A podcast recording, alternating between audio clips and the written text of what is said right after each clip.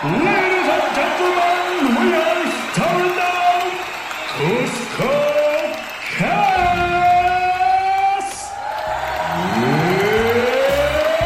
It's time! Fala gurizada que tá escutando o CuscoCast. Do lado esquerdo do ringue vem lá ele, Arthur Suca. Fala gurizada, pela primeira vez aqui do lado esquerdo do ringue com o time principal pra fazer uma grande entrevista aí pra vocês. Bora lá. Do lado direito vem lá ele, João Neto. Salve, salve, Cuscos e Cuscas! Que o Deus Metal abençoe este programa. Amém. Dotado aqui do sininho do ringue sou eu, Rodrigo Tâmara. E desta vez aqui pra falar da. Eu posso fazer a piada da guitarra de quatro cordas? Não, não vou fazer não. pra, pra iluminar aqui no, nossa escuridão de conhecimento, Felipe Andreoli tá aqui com a gente. Uh! Aí, Mais galera. nada menos. É nóis. Pra caso o pessoal caiu aqui de paraquedas, te apresenta aqui pro público do CuscoCast quem tu é, o que tu faz, que bandas famosas aí por acaso tu tocou. Cara, eu sou o Felipe Andreoli, eu sou de São Paulo, eu toco baixo em algumas bandas, é, entre elas o Angra, toco também no For Action, toco no Kiko Loureiro, sou professor de baixo e produtor também, e faço um monte de paradas relacionadas à música. Antes da gente começar o papo, tu é o detentor do atual speedrun de Bass? Eu acho que o recorde é teu, né? Não, já tem uns caras mais rápidos aí. Os caras que treinaram pra te derrotar, né? Pra ser mais rápido. É, mas é isso mesmo. Os caras, inclusive, me citam no vídeo. Eu até pensei se eu gravava um outro tentando ser mais rápido, mas no fim das contas, o, o lance ali é brincadeira, né? Eu não tô interessado ser mais rápido por dois motivos. Primeiro, que não vale nada, não vale dinheiro, não vale prêmio, não vale nada. Segundo, que ter rápido é legal, mas assim, também não quer dizer nada, né? Se sou Exato. rápido. É mais assim, uma, uma curiosidade, né? Que o cara vê e fala: olha só, um cara muito rápido. É, é uma diversão, né? É uma diversão. Vamos começar aqui puxando pra um, pra um assunto que tava, que tava acompanhando aí nos seus vídeos, que tu tá com um álbum solo aí pra ser em, em andamento, pra fazer. já- Sim, sim. Tô. E, e já vamos co- co- começar com essa dúvida, que é uma dúvida que a gente já teve aqui muito tempo no CuscoCast, que é a diferença entre fazer um álbum em banda e fazer um álbum solo aí, que tu manda em tudo. Ainda mais que tu tá falando que tra trampa com produção, trampa com aula de baixo também. Como é que é pra ti esse pegar um, um álbum só tu fazendo, diferente de fazer um álbum em banda com outras cabeças no meio? Cara, assim, para início de conversa, não sou só eu, só eu né? sim. É, eu tive a grande ajuda do meu amigo Dalton Santos, que é um grande guitarrista, que vai gravar no disco também. O que o Dalton fez foi me ajudar a reunir as minhas ideias e organizar. Claro, ele tem alguma participação também ou outra de composição, mas mais ele me ajudou a organizar as minhas ideias, porque eu sou muito ruim de fazer as coisas sozinho no que se refere à composição. Eu gosto sempre de compor com gente. E muitas vezes, é, quando eu tô sozinho e eu componho, eu não rendo, sabe? E aí, se eu tenho uma pessoa junto comigo, o negócio flui muito, muito bem. Então, Certo. cara, a diferença entre fazer um álbum solo e um álbum de banda é que eu mando em tudo e, assim, minha palavra é lei e acabou, né? É, mas é claro que eu tenho não só o Dalton, mas também outros amigos, como o Kiko, o Bruno Valverde, que vai gravar batera, é, ou o próprio Simon Phillips, que gravou batera já numa música também. Eu tenho muito ouvido esses caras, né? Todo mundo que, que eu confio e que eu acho que são pessoas que falam com propriedade, eu ouço para melhorar o trabalho. Mas, em última instância, acho que a grande diferença é que eu não preciso ouvir os conselhos deles, eu ouço se eu quiser, né? Aham. E, Sim. e esse disco ele é feito para mim, é para minha autoindulgência, nada mais. Entendeu? É, é a minha tentativa de colocar para fora músicas e ideias que estavam no meu sistema há muitos anos e que eu fui priorizando banda, né? Sempre fui um cara de jogar pro time e de pensar no, no conjunto, pensar na banda e ia jogando minhas composições sempre nas bandas. E dessa vez, já que não tinha nenhuma banda é, compondo nem nada do tipo, eu aproveitei para fazer o meu disco.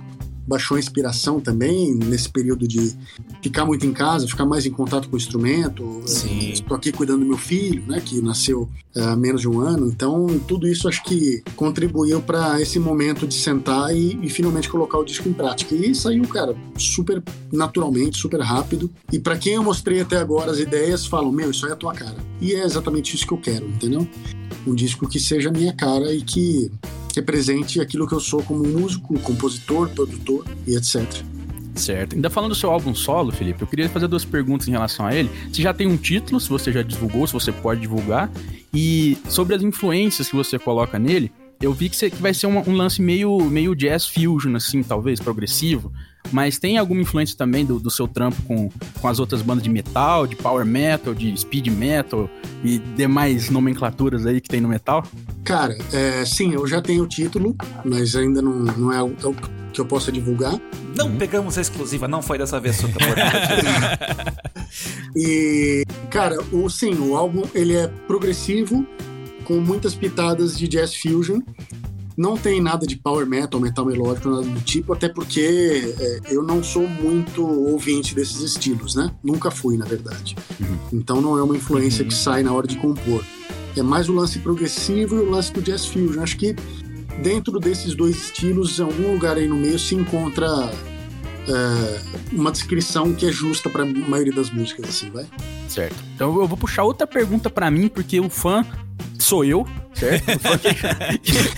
não só, né? Não só. Não é, só. não, mas eu, eu, eu, eu, sou o número um. Pode ter um número dois, mas aqui eu sou o número um. Então eu vou me dar o direito de fazer outra pergunta na frente de vocês, que é o seguinte: a gente falou um pouco do álbum solo, mas uma coisa que eu sempre quis perguntar para vocês da banda do Angra é se a inspiração de compor juntando tantos elementos diferentes de música clássica com heavy metal, com power metal, com música brasileira, é, regional brasileira, se é uma coisa que ela, ela é espontânea na hora da composição ou se, se ela vem assim, se ela é direcionada, se vocês pensam, não, nós queremos fazer esse álbum com elementos tais, assim, e, e vão colocando de maneira direcionada ou se simplesmente surge na hora de tocar, até porque o, o Omni, esse último álbum, embora ele tenha todos esses elementos do Angra aí, eu achei ele tem uma, uma característica de, de, de, de timbre moderno, né? De, um, de uns riffs que são tem, conversam mais com a atualidade. Eu queria saber como é que funciona isso aí para vocês. Cara, não tem é, é, assim aquela obrigação de fazer o disco em moldes X, moldes Y, mas a gente tem sempre é, bem claro o que, que o Angra é. Né? Quando a gente vai compor um disco, a gente sempre está muito ciente do que, que a banda é, o que a banda representa e, e faz o disco é, dentro dessas premissas. É que a gente gosta de entortar essas premissas e, e esticar elas para abraçar novas ideias, né? Porque eu uhum. acho que se você fica muito preso nesse, nesses estigmas assim, você está se limitando. E como a gente é, nós somos músicos que tocamos vários estilos, a gente é interessado por música, estuda música, toca com um monte de gente. Seria uma pena a gente não incorporar essas experiências e essas, de repente, bandas que a gente está ouvindo na época, coisas que influenciam. Então, dentro de um certo molde, assim, a gente se dá a liberdade de somar estilos diferentes, coisas diferentes, o lance da sonoridade mesmo, né? É, quando você fala que é o Angra é uma banda de power metal ou de metal melódico progressivo com música clássica, se isso vai, vai soar moderno ou se vai soar vintage, que nem no Fireworks, Sim. é uma decisão hum. estética. Continua dentro da mesma premissa. Né? Sim. Dentro da música brasileira, que também é um lance forte dentro do Angra, tem muitas maneiras de explorar isso. E eu acho que ao longo dos anos a gente explorou diversas maneiras, né? Desde a coisa do batuque mais na cara e, e de ser uma influência mais escancarada, até momentos das músicas que muita gente nem percebe que tem uma harmonia inspirada numa música do Tom Jobim, por exemplo. Olha, é, certo. São Sim. coisas mais sutis que acabam pintando porque é, essas Easter influências... egg para músicos, quase. É, uma coisa é você fazer é, samba para gringo ver. Uhum. Outra coisa é você viver a música brasileira de verdade e incorporar naturalmente esses elementos. Eu acho que a busca é sempre por incorporar da forma mais natural possível, para não soar um negócio tipo assim, ah, meti uma batucada aqui porque eu sei que no Japão faz sucesso. Saquei, Sabe? legal. É sempre uma coisa com verdade artística, assim, e respeitando a, a, a grande é, variedade e a grande riqueza da música brasileira. Tudo bem, agora eu cedo a palavra aqui para meus, meus companheiros. Não, eu, eu, já quero puxar justamente tá falando que a, a gravação tá sendo remota, tá, tá, fazendo as coisas mais no teu, no teu estúdio, mais uh, as ideias trancadas, entre aspas, né, trancadas no home studio, né, nessa época de pandemia. Qual, como é que é, é pra ti a, a, a gravação em casa num, num, home studio versus o que era uma gravação, por exemplo, numa, numa gravadora? Tipo, essa, o independente versus o que é, tipo, juntar a banda, todo mundo junto, passar, sei lá, aquele, aquela semana de, de brainstorm, aquele mês de brainstorm. Como é que é essa diferença agora? Até do banda versus o teu, teu álbum solo. Cara, na verdade eu não tô ainda na fase de gravação em si. Uhum. A única coisa definitiva do disco, por enquanto, é a bateria do Simon Phillips, que ele gravou remotamente, né? Uhum. Mas pro resto do processo eu não quero fazer ele remoto. Inclusive, Sim. eu vou Sim. aguardar a oportunidade do Bruno vir ao Brasil para poder gravar bateria junto com ele, ou nem que eu viaje para lá, né? Uma das duas coisas. Eu quero estar junto, eu quero passar alguns dias tocando as músicas com o Bruno. Porque é claro que eh, a tecnologia facilitou a possibilidade de você fazer tudo remotamente. Mas existe um, um fator humano que, que ele é né? insubstituível, que é quando você se junta com outro músico para tocar aquela ideia. Uhum. Entendeu? Que é diferente de se o Bruno toca a ideia na casa dele e manda para mim e aí eu gravo daqui. É diferente. Quando você tá tocando junto na sala, existe uma química e uma sinergia que você não reproduz remotamente. E eu não quero perder isso no meu disco. Né? Ainda mais se Sim. é o meu primeiro disco, eu quero fazer com o máximo de cuidado possível, não tenho pressa. Né? Eu não vou, de repente, deixar de fazer uma coisa que eu tenho vontade de fazer, porque ah, vai demorar. Entendeu? Mesmo a perspectiva do Bruno vir para cá, ela ainda é uma incógnita, né? A gente não sabe se vai ser daqui um mês, daqui seis, a gente não sabe. Mas eu quero sim captar essa, essa vibe de tocar junto. Agora, com relação ao resultado, se você tá num estúdio grande ou num home studio, para gravação do baixo, por exemplo, não faz a mínima diferença. A mínima diferença. Hoje em dia eu tenho uma estrutura aqui em casa é, que eu atinjo um resultado tão bom quanto qualquer estúdio do mundo. Né? A não ser que você vai partir para aqueles equipamentos vintage, aquelas coisas Sim. muito Sim. diferentes, mas dentro do, do básico de uma gravação, eu tenho tudo em casa, né? Então isso não faz diferença. A bateria é mais um problema. A bateria você realmente Sim. precisa de uma sala, de bons microfones, de bons press. Eu Mas vi o você restante- comentando, você comentando que tem usado o Neural DSP, né, de plugin Sim, fazer a, a- a gravação, né? É, eu realmente me encontrei dentro desse plugin e é o que eu tenho usado para gravar basicamente tudo. Ele é um plugin de drive, mas mesmo as coisas sem muito drive, é, eu uso ele também. Eu achei um jeito de achar o meu som meio que simulando uma saturação de válvula, sem ser um drive muito forte, dentro dele. Então eu tenho usado e tem sido muito bom, muito fantástico. É en- engraçado, tipo, eu, eu, eu que não, não sou um grande conhecedor aí da- das instruções e, do- e do- das marcas de amplificadores, mas existe aquele, aquele grande preconceito, talvez burro, né? De que, ah, tem que, tem que se gravar tudo microfonando o, o, a- o amplificador direto, ou tem que ser no valvulado. Dá pra conseguir um, um, um- um som bom, assim, baseado na, no teu, a tua gravação em linha e usando plugin, usando VSTs, digital? Cara, tem, duas, do- tem dois fatores aí. Em primeiro lugar, a tecnologia está chegando num ponto em que está ficando muito difícil de distinguir o, o amplificador real da simulação. Até porque a simulação, ela não é mais uma simulação, é uma captura do som do amplificador e você transforma isso num, num impulse response, que chama é um arquivo que tem o som daquele amplificador com aquele microfone, certo?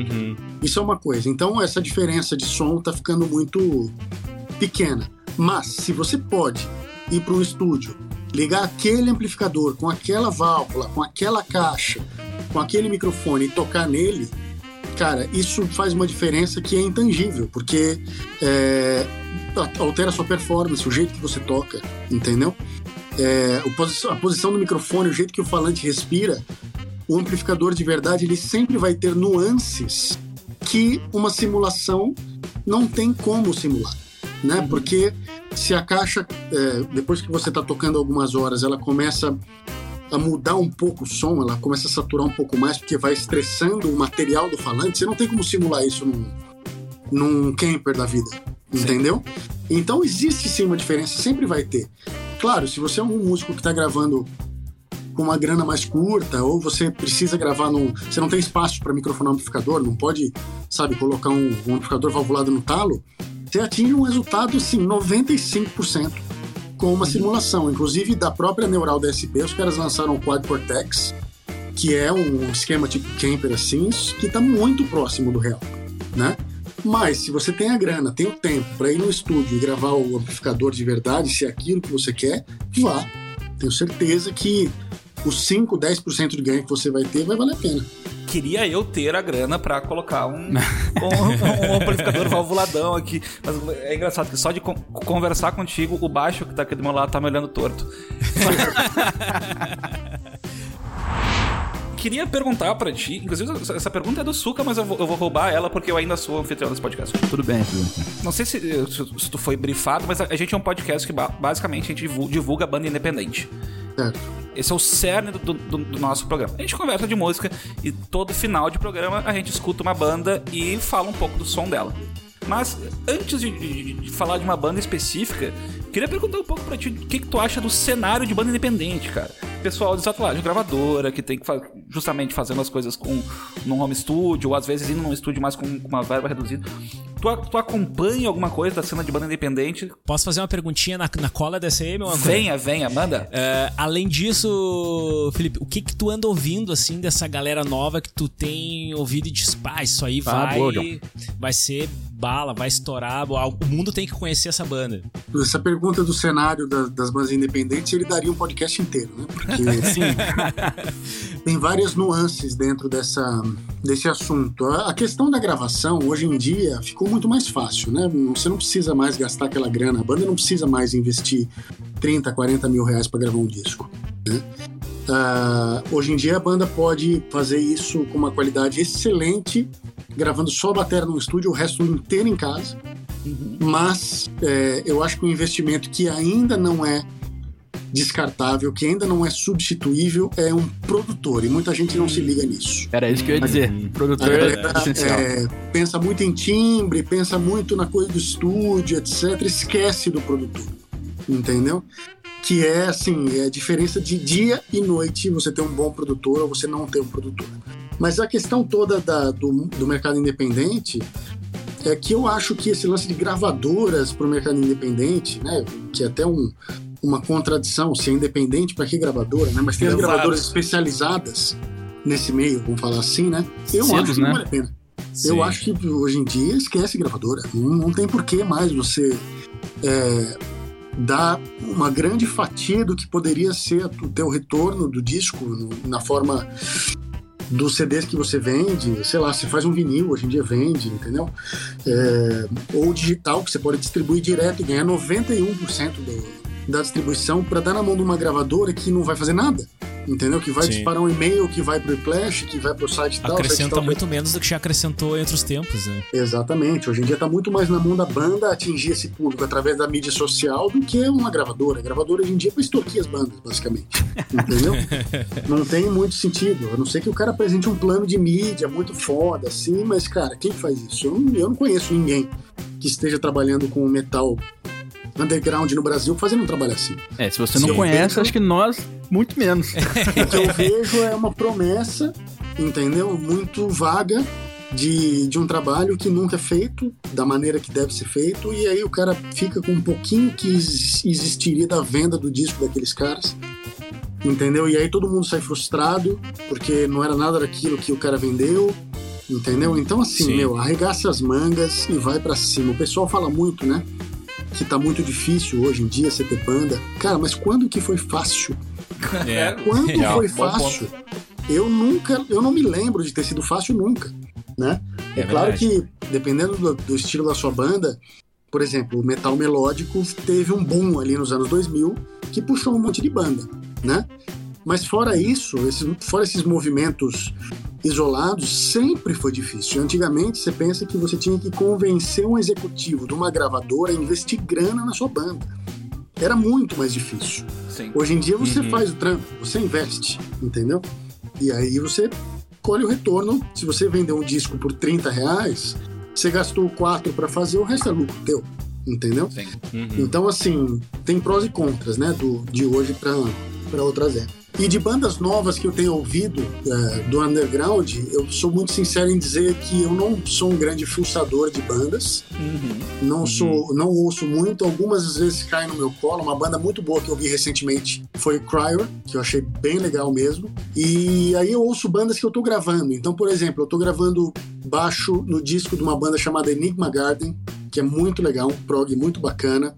Tô gravando também pra uma banda do Rio chamada Dusk Matter, que é prog também. E aí eu vou conhecendo essas bandas. Essas aí são bandas excelentes. Gravei também o disco de uma banda chamada Seven Crows, que é uma banda lá do norte. Muito boa também, é um prog numa pegada meio Nevermore, assim. Uh, e aí eu vou conhecendo as bandas, mas eu confesso que não sou o grande fuçador das bandas nacionais. O que acaba chegando em mim eu ouço mas não vou muito atrás. Mas é por isso que a gente tá aqui, que é pra divulgar. Exatamente, fazendo esse papel. Eu já tô de... procurando aqui o Enigma Garden. Pra, Exato, pra dar uma da semana em qualquer Eu nem sei aí. se ele já tem alguma coisa lançada, tá? Não, mas, mas... a gente fica na. A gente fica é. espreitando aí, assim que sair, a gente, a gente captura. É. Mas, continuando nessa esteira aí, cara, por exemplo, nunca foi fácil e não é fácil ter banda, mas principalmente pro nosso, pro nosso lado do rock, nosso, nosso podcast aqui não é necessariamente de rock, sabe? A gente fala de tudo, mas eu sou um representante aqui, um dos que fala Nossa, que, que, que é do rock barra metal. Isso, que fala, que fala de rock, fala de metal.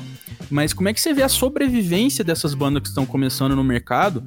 Porque assim, aqui é, aqui é mais um palpite meu, sabe? Eu tenho, eu tenho observado no cenário que tem tido um revival de coisas antigas, anos 80 e tal, de coisas que, que, que tem um diálogo ali com o rock, e me pergunto se é, esse retorno de, de de alguns estilos de música que tá tendo atualmente pode ser pode beneficiar o rock também, porque eu, eu tenho visto muita banda de, de estilos que, que, que, são familiares para mim surgindo agora e eu penso, pô, esses caras não vão se meter a fazer um, esse negócio aí se não tiver um, um no mínimo, um, um, um aporte um, financeiro é, de algum lugar, sabe? Uma, uma esperança, esperança, de, de, de uhum. sobrevivência, né? Que você acha que, que tá num momento bom pro rock sobreviver?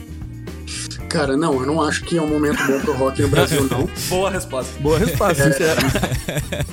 Eu acho que o rock tá completamente esquecido, especialmente se você sai do underground, né? Você não ouve falar de rock, os artistas de rock perderam Sim. muito espaço. Sim. E, e, se os grandes perderam espaço, o que dirá os novos, né? A dificuldade vai ser muito maior ainda, porque você não tem a coisa do movimento rolando.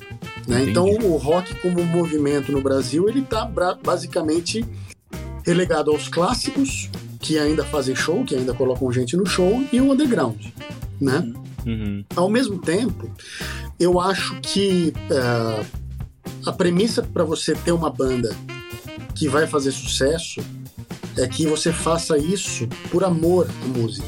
Eu acho que essa coisa de tipo quer estourar é uma mentalidade muito do pop, do sertanejo, do funk. Concordo. As bandas de rock Sim. têm uma coisa da verdade do som, entendeu? O cara, ele vive aquilo. É o estilo de vida dele, é o, me, é o meio que ele convive, é o som que ele ouve, é onde ele conheceu a namorada dele, saca?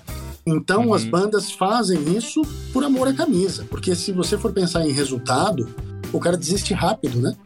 E Sim. eu acho que as, as poucas bandas que têm resultado são o resultado de uma persistência e de um trabalho muito bem feito por um tempo suficiente para aquilo amadurecer e atingir pessoas. Mas tem que existir, assim, uma inteligência no, no, no gerir a banda para que você não fique escravo da necessidade de estourar, da necessidade de tocar em tal rádio, da necessidade de vender X discos, entendeu?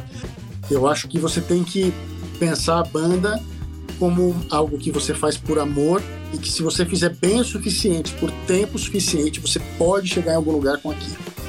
Do contrário, é uma receita para frustração, que é o que você vê muito, inclusive por aí, né? Tanto de bandas underground quanto de gente até que tem muito tempo no mercado. É que acho que o pessoal uhum. não percebe que por mais que uma, uma, banda possa se dar bem hoje em dia, o tempo dos rockstars já acabou, né? Acho que daquilo lá nunca vai existir mais, é. pelo menos é, para nosso cenário.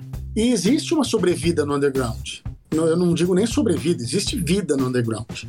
Existem bandas Sim. que se dão bem no underground, que conseguem ter uma carreira, mas se o seu standard de fazer sucesso é todo mundo larga o emprego e vai viver da banda, você concorda que isso fica muito difícil de atingir, que é para pouquíssima gente, sim, né? Sim. Infelizmente, dentro do rock hoje em dia é para pouquíssima gente. Cara, puta, vou largar minha banda e meu, vou largar, aliás, vou largar meu emprego porque a banda tá dando mó grana e trabalho, não sei o que lá, valeu a pena. Porra, cara, eu não conheço ninguém nos últimos anos que fez isso. É coisas que seriam boas de se ouvir, né? É, seria excelente. Talvez, Talvez o que dê pra fazer é ter a banda e continuar trabalhando em música em outros, em outros patamares. Sim, que é o que, que a é grande massa faz, é, né? Que é o que eu sempre falo. Não existe vergonha alguma em você ter um trampo que sustente o teu sonho de ser músico. Uhum. Né? Ou um trampo que paga tuas contas, que te dá conforto, para você morar num lugar legal, para você não ficar passando apertado, sabe? Porque eu vi gente Hoje em dia tá mais difícil de ver os caras terem coragem de fazer isso, mas nos anos 90, vários amigos meus largaram emprego, largaram faculdade, venderam instrumento para gravar disco uhum. e deram com os burros na água, né? E nos anos 90, o rock nacional, por exemplo, tava bombando. Então, assim, sempre foi muito difícil. Sempre foi para poucos ter aquele sucesso que permite o cara ter uma banda que sustenta ele e uma equipe, né? E, e que vira a fonte de renda principal do cara. E então, meu, meu conselho para esses caras é: vive a tua vida, entendeu? Vai atrás da tua grana, se especializa, vai estudar, vai atrás da oportunidade e faz a banda em paralelo. Se um dia você chegar numa situação em que não dá mais para conciliar, porque a banda tá trabalhando muito, tá te gerando renda, aí você larga. Uhum. Entendeu? Mas do uhum. contrário, meu, na Europa, todas aquelas bandas de metal que você ouve aí, cara, bandas assim, que a gente acha que são grandes, né? Sim, Os caras trabalham, meu, de pintor, de taxista, de caixa do mercado. Os caras trabalham, tem trampo. Os caras têm trampo. Aí na hora de fazer turnê, o cara tira férias e vai. Saca? E como tu falou, isso não é vergonha nenhuma, né? Nada. É, interessante é isso. É, a gente desmistifica algumas coisas, né? Sabendo. Poxa, na, no mundo inteiro é assim, né? Não é só uma, uma, realidade brasileira. Cara, olha só, a gente fez. Eu, eu fui com o trio do Kiko uns anos atrás, foi 2015, acho a gente fez uma turnê abrindo uma, uma turnê que tinha três bandas. Três bandas de rock, hard rock pesado, assim, meio, meio pop, assim, aquele rock mais comercial, né? Uhum. E a banda principal da noite era uma banda chamada Saving Able. E essa banda chegou a ter um hit número um nos Estados Unidos. Mas a turnê que eu fiz com os caras, os caras estavam fazendo de van, puxando um trailer atrás com um equipamento e os caras dormiam na van, porque não é, queriam uhum. gastar com hotel. Por quê? Porque o, o sucesso foi repentino, passageiro passou uhum. e a banda voltou para uma situação completamente underground. E os caras estavam lá, meu, carregando eles carregavam o meu equipamento. Saca? Uhum. Tipo, o tamanho respeito que os caras tinham é, pela gente. No que a gente estava no hotel tomando banho, você chegava lá, tava tudo montado já. E quem montou foi o cara do headliner, saca? Então existe uma outra mentalidade lá. E os caras tudo tem trampo. Um cara mecânico de, de caminhão, um cara que Sim. trabalha lá, tem outro que vende imóveis, saca? E aí eu fiquei sabendo que na outra, na próxima turnê que eles fizeram, eles já voltaram pro Turbus, porque a turnê anterior foi super bem, né? Eles uhum. tocaram em lugares menores, mas cheio, e a galera fala, lá tem um lance do boca a boca muito forte.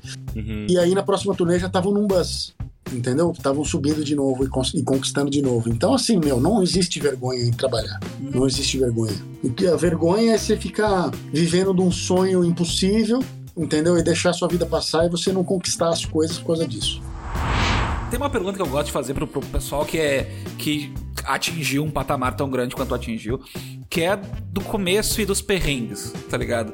Que é a, a famosa pergunta da gig ruim, ou da gig que teve uma. sabe, aquele microfone desafinado, dando buzz, ou então a guitarra desafinada, a história de quadro. Fico na curiosidade, teve, tem algum Aquilo perrengue? que a Globo não mostra. tem algum, algum perrengue desses, alguma história dessas que, que tu gostaria de compartilhar? Mas tem vários. Tem um milhão. vamos, vamos, vamos, vamos lá, Cara, toca pra nós. olha só, quando eu tinha ali os meus 17, 18 anos, eu aceitava qualquer coisa que você me chamasse para tocar. Uhum. Então, tem um cara da minha escola, eu tava ali no segundo colegial, 16 anos, acho. Uhum. Meu, tem uma banda de thrash metal, a gente vai gravar uma demo aí. E a gente ensaia todo domingo, meu. Você não quer entrar na banda, você toca bem e tudo. Falei, beleza, onde é que eu ensaio?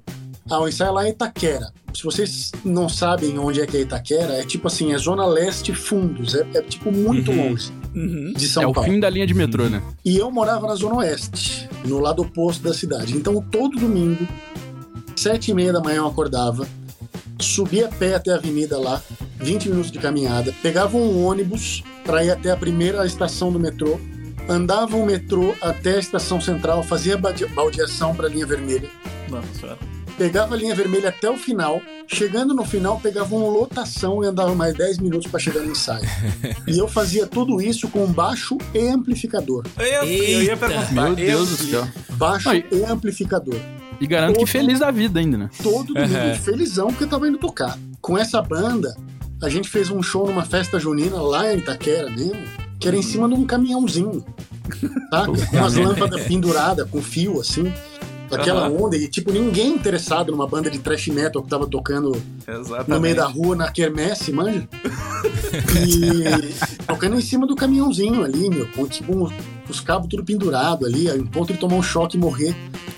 É, Todos ligados clima. na mesma tomada, no mesmo pena. Esse clima. Eu, e eu fazia a mesma coisa para ir ensaiar com um amigo meu, um grande guitarrista chamado Vandré Nascimento, que morava no Embu, que também é longe pra caçamba. E ia lá e pegava dois ônibus para chegar lá.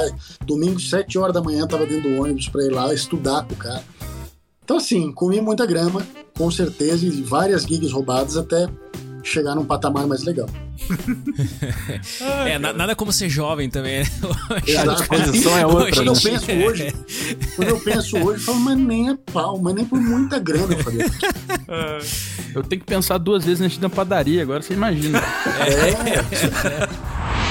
Ô Felipe, você falou um pouco aí da dificuldade da, da, da- da- enfim, de sobrevivência. Me lembrou um episódio que foi inclusive uma, vez, uma das vezes que eu tive presencialmente com você, que foi a gravação do DVD do Rafael, do Bittencourt Project, lá no É. Café Piu Piu, que ele foi ah, custeado através de crowdfunding, né? Que foi uma... Sim. Eu não, não me lembro de ter, de, de ter visto outra iniciativa nesse sentido. E você acha que esse tipo de, de iniciativa criativa tem que ser mais buscada pe- pelos, por quem quer é, atingir alguma coisa pra pra conquistar? Ou você acha que isso aí é- já passou a, a onda do, do crowdfunding e temos que voltar a buscar? Tá forte, tá forte. O Marcelo Barbosa fez, o Kiko fez. O Kiko também? O Kiko fez um crowdfunding muito bem sucedido, ele ultrapassou a meta assim em, poucas horas. Caramba. Eu acho que é uma via muito legal, porque você tá indo direto no teu ouvinte, né? E você estabelece uma relação direta com ele. Você vai pular qualquer tipo de intermediário, entendeu? E para conseguir um, um, um investimento para você poder gravar um DVD, que depois você vai trabalhar na pós-produção, que depois você vai lançar, imprimir CD para depois você recuperar esse dinheiro com venda, é muito mais fácil você fazer um crowdfunding, levanta a grana, faz o DVD, fica pronto, já tá, já vendeu, entendeu? Uhum. E aí você entrega, né? É um lance muito legal e é assim, é uma via super usada por um monte de bandas aí. Pô, legal. E, e como fã, cara, uma, uma coisa que eu tenho a adicionar é que, assim, eu me senti muito realizado. De, de- assim, é, dif- é diferente quando você compra um produto e de quando você ajuda ele a ser produzido, né? A gente tem uma Exato. satisfação muito maior de, de pertencimento fazer é parte do né? negócio, é. E o Rafael fez uns negócios legais, cara. Colocar a imagem da gente na, na capa do DVD e teve todo um meet and greet. Até depois nós fomos fazer aquela gravação no Pocket Show lá no Audio Arena Originals, né? Foi legal pra caramba também. Eu acho que isso é legal que traz também o, contato, né? Da, da- do, do músico com o, o fã. Sim, cara, essa, essa relação ela é fundamental. Você deixar o, o fã participar do processo todo, né? E saber como é que tá rolando. É uma das coisas que eu vou começar a fazer muito em breve, a hora que eu voltar a mexer no meu disco, eu vou abrir uma live e vou ficar compondo aqui em casa e batendo papo com a galera e mostrando o meu processo, entendeu? De como eu Ah, gravo. isso é legal demais, é legal demais. Porque eu quero que a galera participe, saca? Sim. É- é- eu acho que isso gera um outro, um outro tipo de relação com, com o trabalho, com a música, né? Sim. E o Angra, a gente fazia isso de uma certa forma, ainda que diferente, no formato dos reports que a gente sempre fez. Que de certa forma você também está trazendo o ouvinte para dentro do processo. Você está mostrando é, cara. coisas que ninguém nunca viu Uhum. né? Essa interação que rola entre a banda, o processo criativo, as piadas ruins que rolam no meio, onde o cara foi comer. Eu saca? lembro, da, eu, eu lembro da, da, da, da piada da linguiça do Marcelão até hoje, cara. isso. Pois é, são muitas, são muitas piadas. É um, é um show de piadas. Tem mais piada que música. Bom demais. Aí que é Parece o podcast. Exatamente. Cara, eu te- eu tenho uma pergunta que eu acho que é legal, que é uma pergunta com uma dose certa de empatia, Felipe. É, eu, eu, como guitarrista, cara, eu, eu aprendi a tocar muito com as músicas do Angra, assim, né? Com as, com as falecidas Guitar Class. Que tinha. Pode crer. Foi, foi logo na época que vocês lançaram aquele ao vivo em São Paulo, que tinha vários clássicos e tal. E ficava lá treinando os riffs do Kiko, do, do Rafael e tal. E, e, cara, assim, é, o metal melódico, o metal heavy metal, de uma forma geral, ele tem muita. Ah, muito do, do lado teórico da música e, e várias influências na, na hora de compor a harmonia, a melodia, enfim. Mas vários estilos também tem. E como músico, cara, o que, que tu vê, assim, que apesar de parecer uma resposta até óbvia, mas uh, o, o, quanto que o estudar música, a teoria, ela é importante nesse processo criativo, na, na, formação do músico, na hora de compor, na hora de criar boas músicas, boas canções, independente do estilo. Como, como que isso ajuda o cara a, pô, a pessoa que quer compor a poder se expressar melhor? Cara, estudar é fundamental, porque se você depende só do ouvido, só do coração, né? Tudo bem, você pode tem tem grandes músicos e grandes compositores que fizeram carreiras gigantes sem saber nada de teoria. Mas para a maioria dos mortais, né, quando você tem conhecimento daquilo que você está fazendo, isso te abre tantas portas, mas tantas possibilidades, né? Porque uhum quando você está fazendo no escuro e você vai só atrás do ouvido, você acaba ficando meio limitado por aquilo que você imagina que pode ser da música. E quando você começa a estudar e começa a ter contato, inclusive, com outros estilos, te abre a cabeça de uma forma tal que é como é a mesma coisa que você nunca ter lido um bom livro, entendeu? Ou, ou uhum. ter lido bons textos, ou, ou, ou, ter contato com uma literatura mais rebuscada e falar só o que o básico do, da linguagem do dia a dia entendeu? Sim. Quando você lê. Que excelente e, analogia. E se uhum. aprofunda né, na, na literatura, você vê outros tipos de construção de frase, outras uhum. maneiras de expressar ideia, metáforas, palavras diferentes. A música uhum. é do uhum. mesmo jeito, você vai criando um canivete de, de possibilidades para achar soluções uma composição que está travada. Uma ou, fluência maior, né? né? Maneira de incorporar outros estilos para fazer um negócio mais original, mais diferente. Então, assim, é, enriquecer o vocabulário é, não tem como ser ruim. Inclusive, aproveita o gancho e já faz um jabá aí do teu curso, cara, de baixo. Exatamente. Como é que o pessoal te encontra? Tudo pensado, tudo pensado. FelipeAndreoli.com é o meu site. E lá tem o link para todos os meus cursos. E um curso que aborda exatamente isso que eu estava falando é o curso de modos gregos, que é um curso onde a gente estuda harmonia. Ah, né? Excelente. E, e, cara, é impressionante como faz diferença para um cara que não sabe o básico da harmonia, para quando ele aprende o básico da harmonia, como abre, né? Sim. Na cabeça do cara, ele já começa imediatamente a tocar diferente e a criar músicas e linhas de baixo diferentes. Então, é, eu recomendo para todos que têm vontade de, de se aprofundar na música, de compor e de sair da mesmice, que estudem, uhum. né?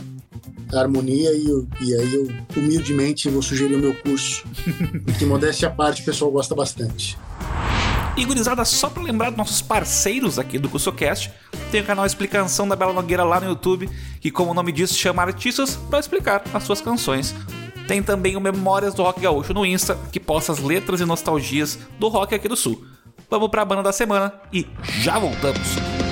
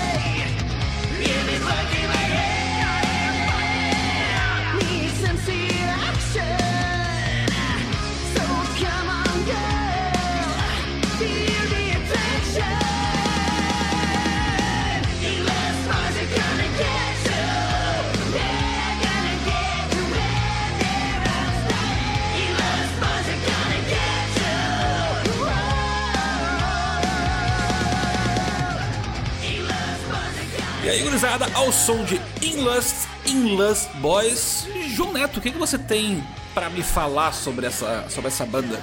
Bastante coisa, bastante coisa. In Lust, a banda da semana, trazendo aí, né, um programa do.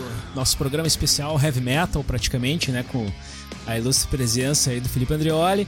Uh, In Lust, banda que traz um, esses elementos aí do, do rock, hard rock, anos 80, com certo, uma dose de poser, mas um som, cara, som muito bom, muito. Tava tentando achar uma palavra uh, adequada para Faltou Re... linguagem. É, faltou, faltou linguagem, mas o som, cara, bate a pedrada, um som muito legal, produção excelente, assim, cara, vocais, instrumental, tudo muito no lugar, assim, e é o tipo da banda que a gente olha assim, até, até acha, puxa, cara, mais gente precisa conhecer esses caras porque o som é muito bom, muito, muito padrão, cara, tipo exportação, assim. Uhum. É muito legal e é uma banda que com certeza aí vai estourar em breve, assim, muito mais até do. Os caras já têm uh, um número legal de seguidores aí nas redes, de plays, enfim. Mas com certeza é uma banda que vai crescer bastante. E quem gosta desse estilo aí de hard rock, com flertando rock, metal, hard rock, turma aí que curte também o Motley Crue, Guns, dos primeiros álbuns ali, vai, vai curtir com certeza Inlust. Quem quiser conhecer um pouquinho mais então das redes é Inlust, I-N-L-U-Z-T tudo junto. E no YouTube também, em Lust, eles têm lá o clipe de Boys, que é a clipe mais recente, né? Que é a música que vocês vão estar ouvindo aí no fundo. Bom, eu gosto, eu acho que fico muito feliz, cara, de ver esse tipo de, de, de, música sendo lançada, porque esse tipo de som aí foi uma das minhas escolas na música. Foi o que me fez gostar de verdade, né? Me apaixonar por música. Quando eu era mais novo, era heavy metal e hard farofa, tá É o que eu ouvia, era o que eu gostava. Até hoje gosto muito, cara, e é bom de, de ouvir, porque eu acho que eles conseguiram gravar esse som agora mas capturar aquela coisa, né, de meio nostálgica talvez, de antigamente, mas que não soa como um pastiche, não soa como só Sim. uma repetição, né, tem uma personalidade. E eu torço muito para que, que não só o Inlush, mas como todas as bandas do gênero aí, é, se inspirem para compor mais nesse estilo, né? E para quem não conhece, fica aí o convite, cara, de, de escuta aí um bagulho que você nunca ouviu, dá uma chance, quem sabe, né? Como a gente eu falei antes, tá tendo muito muita coisa de revival aí de anos 80, anos 90, por que não dar uma chance pro Hard Farofa? E agora que, que se, eles, se eles estiverem ouvindo, eles tremem na base. E aí, Felipe? Olha, vou falar para você, viu? Putz, é, não. muito bom, Cara, muito bom. O som muito bem feito, muito bem feito, muito bem tocado, muito bem mixado, inclusive. Tá tudo super redondo, super no lugar, super dentro da proposta, né? Tanto o visual dos caras quanto o som para aquilo que eles claramente se propõem a fazer. Uma banda com uma mensagem clara, né? Uhum. De quem eles são e, e, do que eles querem fazer. E, assim, é, eu me pergunto, né? Que tipo de a gente falou tanto de, de bandas e, e, mercado, né? E de rede de música. Eu me pergunto qual que é o mercado para uma banda dessa vindo do Brasil. Exato. É, porque sim. eu vejo esses caras assim e, e falo, Los Angeles, né? Uhum. LA Strip. Eles é. parecem um pouco até deslocados dentro do mercado brasileiro. eu não sei se talvez fosse o caso de é, existia alguma coisa nessa banda que remetesse mais ao país de onde eles vieram. Uhum. Porque, assim, uma coisa que eu sinto com, com determinados estilos é que existe uma resistência de você ouvir bandas que fazem exatamente a mesma coisa, só que não são do lugar de origem daquele negócio. Então, nesse caso, por uhum. exemplo, todas as bandas de hard de Los Angeles, né? Por que, que o cara vai ouvir uma banda de hard do Brasil? Uhum. O que, que eles trazem de diferente, né? Do, do, que os caras já fazem lá desde os anos 80 no, em LA. Talvez uma reflexão, mas o som, cara, o som é muito bom. Não é exatamente o, o meu tipo de hard rock que eu gosto mais, mas o, o bacana é que eles juntam um lance meio Motley Crue com um lance bem tocado de outras bandas hard dos anos 80, né? Você hum. vê que o guitarrista lá tá com unha preta, total fã do Nuno Bittencourt, tem os de guitarra, tudo. É, então, assim, cara, banda super boa, como você falou, padrão exportação, mas é, eu, sem conhecer nada da banda, tá? não tenho propriedade alguma para falar, me pergunto aonde está a personalidade deles enquanto representantes de um estilo que está aí desde os anos 80. O que, que eles trazem de novo, né? Eu nem seria pessoa para julgar, porque eu não ouço muito esse estilo, tenho amigos que gostam e tal. Mas fora isso, a banda tá de parabéns, tá super bem feito, o lyric video é super bem feito também. Então tá tudo lindo. É uma ótima reflexão mesmo, cara, que eu nunca fiz, inclusive. Mas você falou do mercado dos, que, que pode ter pra esses caras, eu te digo, Felipe. Você pode não concordar, mas um, um mercado que eles podem atuar é a esperança. Que essa aí nunca deve Então acho que essa aí a gente tem que perseguir sempre. Pois é, né? Você vê, uma banda muito boa. Mas, e assim, com, é, que eu falei no começo, com uma mensagem clara, né? Eles não têm é, crise de identidade. Eles são aquilo que eles são. O cara tá de, de cabelão para cima, é, esmalte, entendeu? Todo uhum. o figurino é, como deve ser e o som de acordo e, e, e, feito nos moldes que deve ser. Aí, onde se encaixa? Para onde vai? Qual que é o próximo passo, né? É, a gente precisa algumas vezes parar e reavaliar para onde a gente está indo, né? E onde eu vou chegar com esse som? Quais são as minhas possibilidades? Que turnês eu posso entrar? Que bandas eu posso abrir, para onde eu posso mandar o meu som, né? Para você fazer jus ao todo o resto que tá do caralho. Entendeu? Uhum. O som super bem feito, a música é boa, né? Super pegajosa, o refrão, aquele jeitinho a la Motley Crue, né? Ah, então, é mais uma questão de direcionamento da carreira, se é que essa é a pira deles, né? Então, só falando ali um.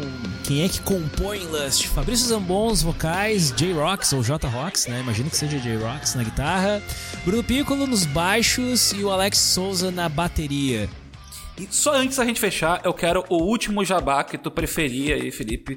Do que tu quiser. Pode ser do site, pode ser do. do, do pode ser do, do, teu canal do YouTube, que agora vai, vai virar um canal em inglês, mas tu pode divulgar ele pro pessoal claro. brasileiro. O que tu quiser falar aqui antes da gente fechar é contigo.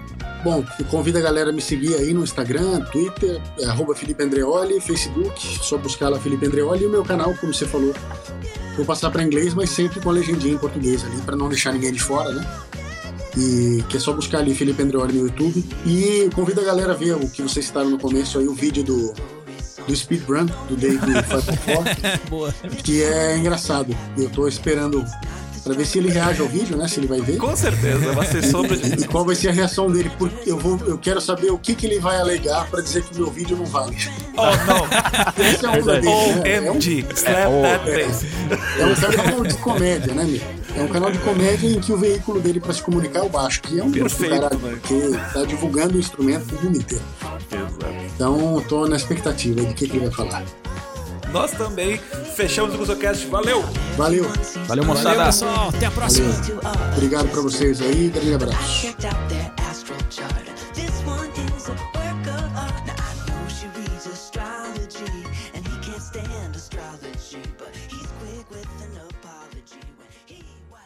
Fala pessoal. Editor Edivanilson aqui. Pra você que deu falta do Guilherme Grana, não se preocupem. Já já ele volta pra falar mal de Beatles e reclamar que a cena não se apoia. Falou-os.